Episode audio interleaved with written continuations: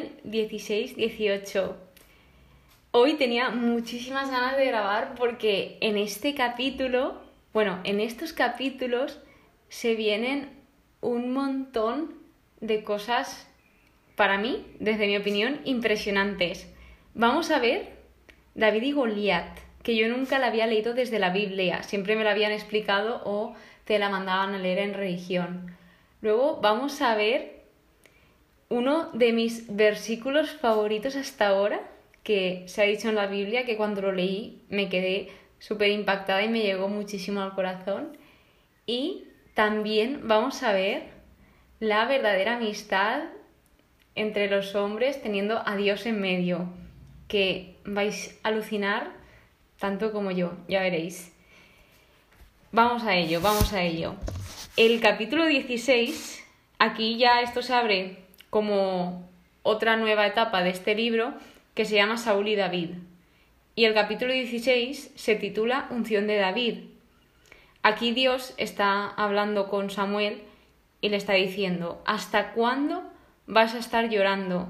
Porque Samuel aún se seguía lamentando por, porque el pueblo de Israel no estaba obedeciendo a Dios, como que despreciaban todo lo que Dios hacía, seguían queriendo un rey cuando realmente el verdadero rey es Dios. Mm, no sé, estaba como muy triste porque estaban todos desobedeciendo a Dios y Samuel sabía cómo Dios amaba a su pueblo y aún así los seguía amando. Entonces, claro, Dios le dice esto, le dice, oye, ¿hasta cuándo vas a seguir llorando? Como diciéndole, tienes que seguir adelante, no te puedes quedar ahí. Y esto también nos lo, puede decir a nosotros y nos lo dice de, si tú ahora estás en un mal momento y es algo muy repetitivo, que no sabes ahí, sigue adelante, sigue adelante porque si te quedas ahí no vas a conseguir nada. Entonces, intenta ver porque hay muchas salidas de ese momento por el que estés atravesando que seguramente si tú le pides a Dios que te saque de ese momento en el que estás ahí estancada, Él lo va a hacer. Él va a hacer de todo por ayudarte a salir de ahí. Y también de que aprendas de ese momento. Yo te indicaré lo que tienes que hacer. Es decir, lo que os comentaba. Dios le dice a Samuel lo que debía hacer en esta situación. Porque aquí Dios le estaba diciendo que lo iba a enviar a Jesé de Belén porque había visto entre los hijos de Jesé un rey para él. Entonces Samuel no entendía de cómo voy a ir hasta allí, cómo voy a hacer esto, a lo que Dios dice, yo te indicaré lo que tienes que hacer. Es decir, él no tenía que preocuparse por nada. Dios le iba a indicar todo lo que debía hacer y claro, para esto tienes que confiar en él. Y así lo hizo Samuel. Entonces, aquí que vemos también la obediencia de Samuel a Dios. Es que es alucinante la obediencia, la confianza, la fidelidad, el amor de Samuel por Dios, por su creador. Y de verdad, yo admiro muchísimo a Samuel y su relación con Dios. Me parece increíble. Y ahora, mi versículo favorito, que os he comentado al principio del episodio, que de verdad que es precioso. Os lo voy a leer porque es increíble, es que, es que no tengo palabras, es que de verdad, dice así. Pero Yahvé dijo a Samuel, no mires su apariencia ni su gran estatura, pues yo lo he descartado. Yahvé no ve lo mismo que el hombre, pues el hombre se fija en las apariencias, pero Yahvé se fija en el corazón. Es que, wow, wow, wow. Se pueden decir tantísimas cosas y se pueden sacar tantas reflexiones de la belleza de este versículo. Es que, como veis, a Dios no le importa el cómo seáis por fuera, de que hoy llevéis el pelo más repeinado que el otro día, que si llevéis la cara sin ojeras, que vayáis con una camiseta así, una camiseta así, que seas más alto, más bajo, más delgado, más ancho. Es que a él le da igual. Él lo que quiere, él en lo que se fija es en tu corazón, en cómo eres tú por dentro. Porque ¿de qué te sirve ser la persona con mejor apariencia del mundo, más guapa, más alta, o más bajita, o más ancha, más flaca, si luego por dentro eres horrible, no te sirve de nada. Entonces, todo lo contrario, él no mira lo de fuera como mira el hombre, porque nosotros los hombres miramos lo de fuera, que es lo primero que vemos, pero Dios no mira lo de fuera, Dios mira lo que hay dentro de nosotros y nos ama por ello y todos los días obra con nosotros, sobre todo si le dejamos, porque si no le dejamos, él, no va, él es muy caballeroso, él no va a obligarte a hacer una cosa, él te da libertad y si tú le dejas obrar en ti, él lo hará, tanto como lo está haciendo en mí. Y bueno, que Dios te ama tanto y te quiere tanto que es que es inmenso su amor. Y ahora hablemos un poco de David, porque aquí ya se presenta David, o sea, se presentan todos los hijos de Jesé, pero eran siete.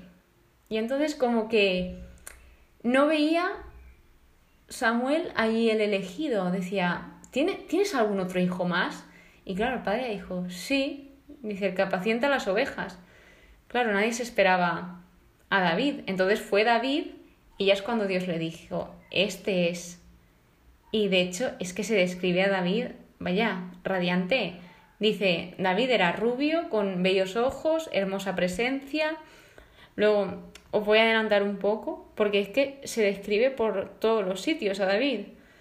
David también tocaba muy bien la cítara, la gente le describía como valeroso, buen guerrero, o sea, es que es muy bonito. Ah, y antes de seguir, quería comentaros el qué significa el apacentar las ovejas, el qué significado tenía todo esto. El apacentar las ovejas era un trabajo de un criado. Esto requiere un corazón especial, tener un corazón especial. También tiempo para pensar, porque tienes que estar esperándolas, tienes también mucho tiempo para estar adorando la creación, que esto es lo que hacía David. Confiar en Dios en medio del peligro. O sea, cuando tú cuidabas a las ovejas, David luego lo cuenta, cuando no quiero hacer spoiler, pero pues varios animales querían atacar y David tenía que ir contra ellos. Es decir, todo este trabajo que estaba haciendo David de apacentar las ovejas era realmente un tiempo de entrenamiento, no era un tiempo de espera. Dios aquí le estaba entrenando para lo que se le venía. Dios siempre nos entrena para todos los momentos. Ya es cosa nuestra, sí, decidir entrenar o no entrenar. Pero la batalla, por así decirlo, va a llegar igual. Por lo tanto, en tus manos está si tú quieres que Dios te prepare o que no te prepare. Porque Dios no te va a poner algo si no te ha preparado para ello. A lo que cuando ya Dios le había dicho que era ese y que debía de levantarse y ungirlo, luego, a partir de ese momento, vino sobre David el espíritu de Yahvé. El siguiente apartado de este capítulo se llama David entra al servicio de Saúl, porque se ve que en este tiempo había un espíritu malo que venía de Dios y esto infundía espanto a Saúl. Aquí yo me quedé un poco confusa. Yo dije, ¿cómo va a venir un espíritu malo de Dios? Yo, yo no me cabía, no me cabía en la cabeza. Y es que, buscando en diferentes estudios, he visto que realmente no venía de Dios, es decir, se ve que Saúl se estaba apartando de Dios, entonces lo estaba desobedeciendo, estaba siendo infiel, porque cuando tú eres rey, en Deuteronomio capítulo 17, vimos que debía de hacer un rey, lo que había dejado Dios escrito para que el rey elegido por él estableciese y realizase. Pero Saúl se ve que no cumplió esto, entonces Dios se apartó de él y dejó, permitió que un espíritu malo fuese hacia él. Entonces necesitaban a alguien para que tocase la cítara, que es un instrumento, y así alejar a ese mal espíritu. Y aquí he encontrado algo que me ha hecho reflexionar muchísimo. De hecho, cuando lo leí empecé a quitar canciones de mi playlist porque dice, os lo voy a leer. Esto es de un estudio bíblico de Enduring World. Dios creó la música. Esta puede ser usada para un gran bien o un gran mal, porque se comunica de manera muy poderosa con nuestro ser interior. Y tiene toda la razón del mundo. O sea, yo amo la música. Yo y la música vamos de la mano. Yo me encanta. Es una pasión la música y sobre todo a mí me ayuda muchísimo a orar. Pero también tenemos que tener mucho cuidado con lo que escuchamos porque yo soy la primera que decía, no, si yo sé separar eh, la letra de, del ritmo, porque yo era como, me encanta el ritmo, es que me encanta el ritmo, es que me da igual la letra. Pero al final, de tanto escuchar y tanto escuchar y tanto escuchar, quieras o no, por mucho que digas que lo puedes separar, ya te digo yo, compañero, que no. Y bueno, es que me pareció precioso este comentario del estudio bíblico, que Dios creó la música. Y, wow, es que la creación de Dios es... Bueno, continuemos. A lo que aquí también continúa describiendo a David de lo que decía la gente de él, que era buen guerrero, de palabra amena, agradable presencia. Y lo más importante que indicaba es que Yahvé estaba con él. Algo curioso que quería comentar es que el significado del nombre de David estaba también en este estudio bíblico y significa querido o también amado. El capítulo 17 aquí ya viene lo que se titula este episodio, la batalla. Pero primero, este capítulo se titula Goliat desafía al ejército de Israel. Se describe a Goliat y se dice que es filisteo, hombre de las tropas de choque. De hecho, era como el campeón de los filisteos, era como el más guay y todos ahí. Goliat, Goliat. Era de Gat, de seis codos y un palmo de estatura, o sea que era tremendamente alto, era muy muy alto y tenía un escudero. Llega David al campamento porque se ve que Goliat iba chuleando ahí a los israelitas de a ver quién iba contra él, a ver quién luchaba contra él, pero claro, todos tenían un miedo con lo alto que era y se ve que era súper fuerte, que era, bueno, pues la gente tenía un miedo que no veas.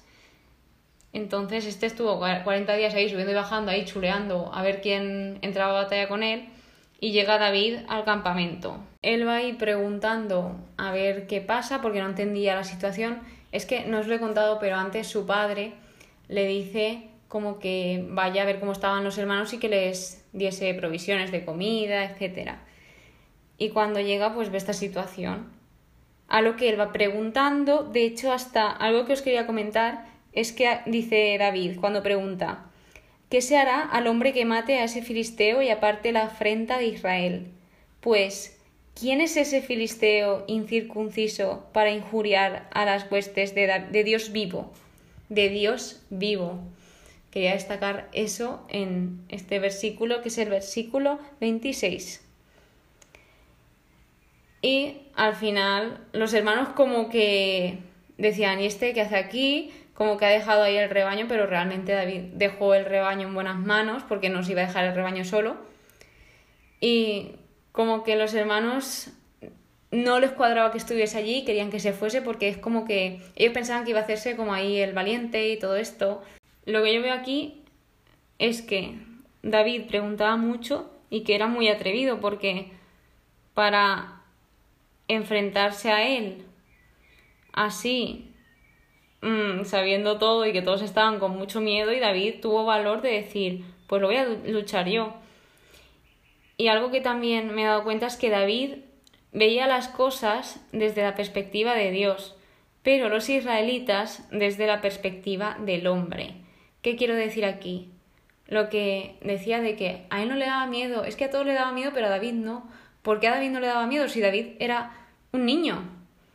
Pues a David no le daba miedo porque confiaba plenamente en Dios, porque tenía un corazón conforme al corazón de Dios y él quería hacer su voluntad. Entonces sabía que Dios estaba con él y no tenía miedo a nada, porque, como es esa frase que me encanta, si Dios con nosotros, ¿quién contra nosotros? Y aquí totalmente se demuestra, una vez más, en la Biblia, y bueno, antes de continuar, la recompensa por la que David preguntaba es que el rey si matabas a Goliat, a la persona que matase a Goliat, lo que había dicho que daría sería grandes riquezas, también le daría a su hija y dejaría extento a esa persona de tributo a la familia de su padre en Israel.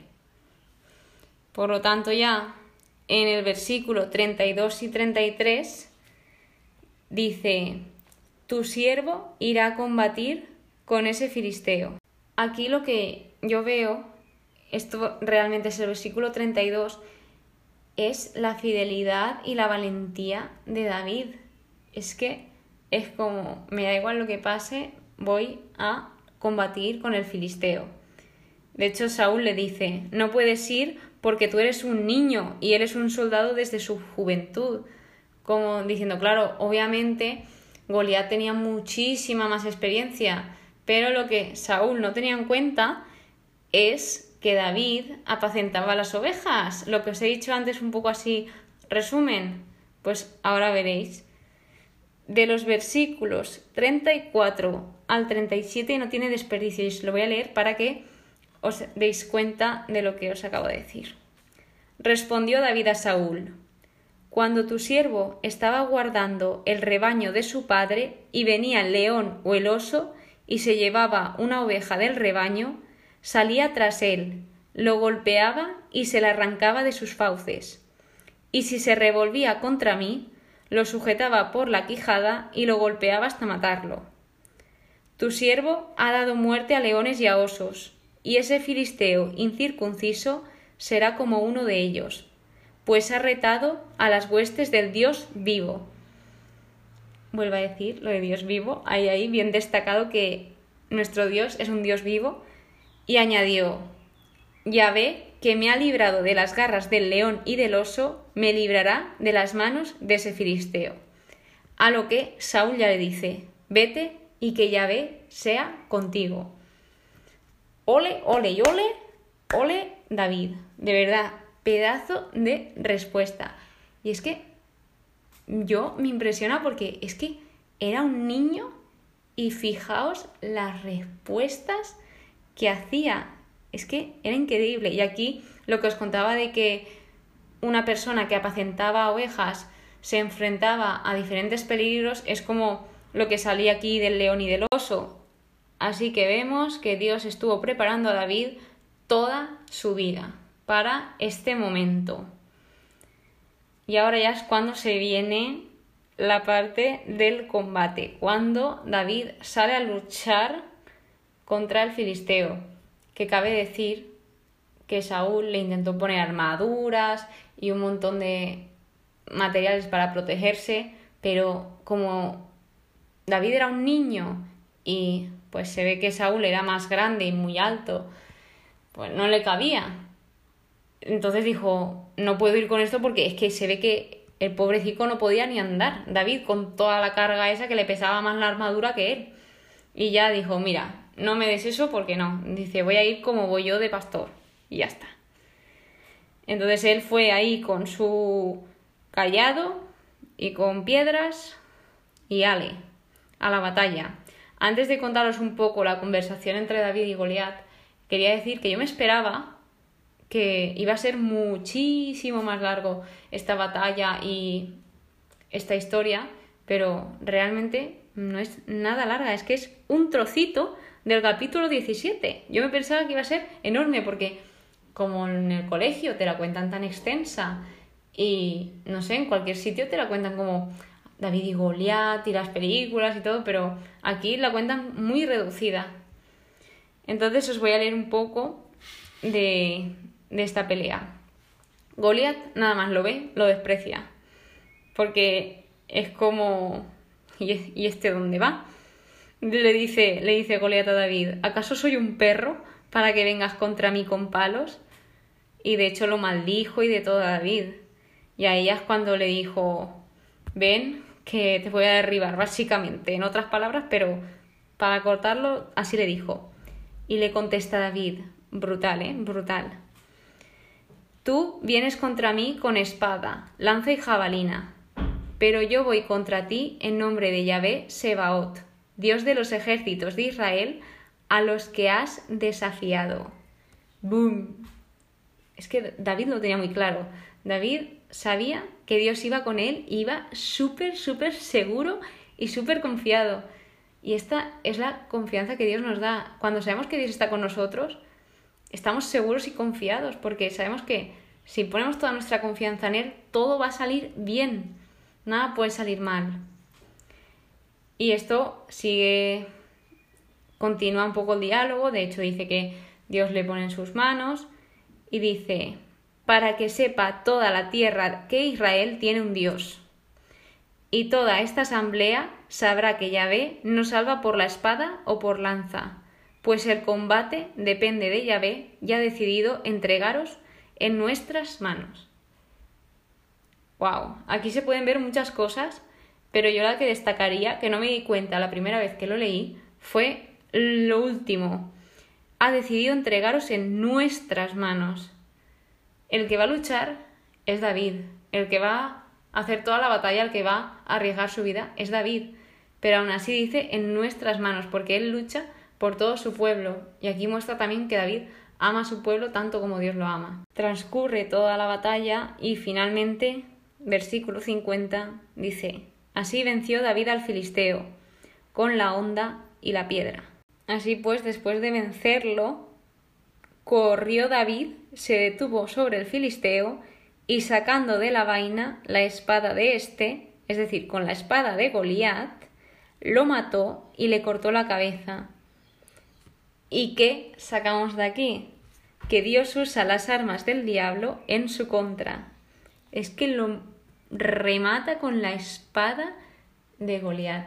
Por último, el capítulo 18 habla sobre la amistad entre Jonathan, que es el hijo de Saúl, y David, que soy súper fan de esta amistad, me parece preciosa y os recomiendo muchísimo que leáis estos capítulos porque es una amistad con Dios en el centro y totalmente pura.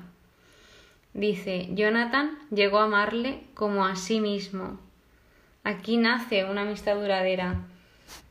Y es que, wow, Jonathan quiso a David como a sí mismo. Y aquí realizan como una alianza con Dios, los dos. Luego indica que David se hizo querer. También aquí ya empieza, bueno, ya es bonito cuando habla de la amistad, pero ahora también viene algo no tan bonito, que es cuando se despierta la envidia de Saúl. Y aquí ya empezamos, ya veréis, ya veréis la que se viene, ya veréis. Uy, porque Saúl, vale, cuando ve que hay mujeres que salen de todas las ciudades de Israel entonando cantos de alegría y danzando, pues ellas cantaban que Saúl mató a mil y David a cien mil, a diez mil, perdón. Y esto le daba mucha rabia a Saúl. Mira tú, la rabia que le dio y la envidia que le comió por dentro, que lo intenta matar dos veces a David. Dos veces. Y se equivocó las dos. Pero bueno, ya, ya veréis, ya veréis cómo sigue esto, porque se vienen curvas. Se vienen curvas. Y bueno, aquí de comentar de cuando lo intenta matar es que el mal espíritu no le forzó a hacer esto. Es decir, solo lo impulsó. Cuando a nosotros nos viene a la cabeza hacer un pecado, al final quien decidimos hacerlo somos nosotros. El diablo impulsa, pero no te fuerza. Al final el que eliges eres tú. Y yo te recomiendo una cosa, para evitar el pecado, para alejarte del pecado, lo mejor es leer la palabra de Dios. Leer la palabra de Dios, la oración, ir a la Eucaristía, la confesión, hablar con Él, todo. Todo lo que tenga, buscar más a Dios, ponerlo, por ejemplo, si tienes algunos vicios, como son las redes sociales, cómo puedes poner a Dios en ese lugar. Yo, en mi caso, yo estaba adicta a redes como Instagram y poco más y lo que hice fue empezar a seguir a un montón de cuentas em, que hablan sobre fe y entonces realmente estoy aprendiendo sobre Dios en las redes sociales. Ese es mi ejemplo. Comentaros esto y en el versículo 12 se muestra el temor que tiene Saúl a David porque Dios estaba con él. Tenía miedo de David porque Dios estaba con él y Saúl veía y lo sabía por todo lo que había pasado. De hecho, lo vuelve a repetir en el versículo 28. Dice, Saúl cogió miedo, pues sabía que Yahvé estaba con David y que su hija le amaba. Porque al final le iba a dar una hija, pero se la lió y al final le dio la otra, ya que le dijo Saúl que para casarse con su hija, pues que tenía que matar a 100 filisteos y claro, aquí como que también estaba arriesgando su vida, que es lo que Saúl quería, es acabar con la vida de David otra vez. Pero David salió venciendo y al final no le dio a la hija que le dijo primero, pero le dio a otra y es lo que pone aquí que ella realmente sí que la amaba. Aquí en el versículo 23, antes de acabar, dice, yo soy un hombre pobre y ruin.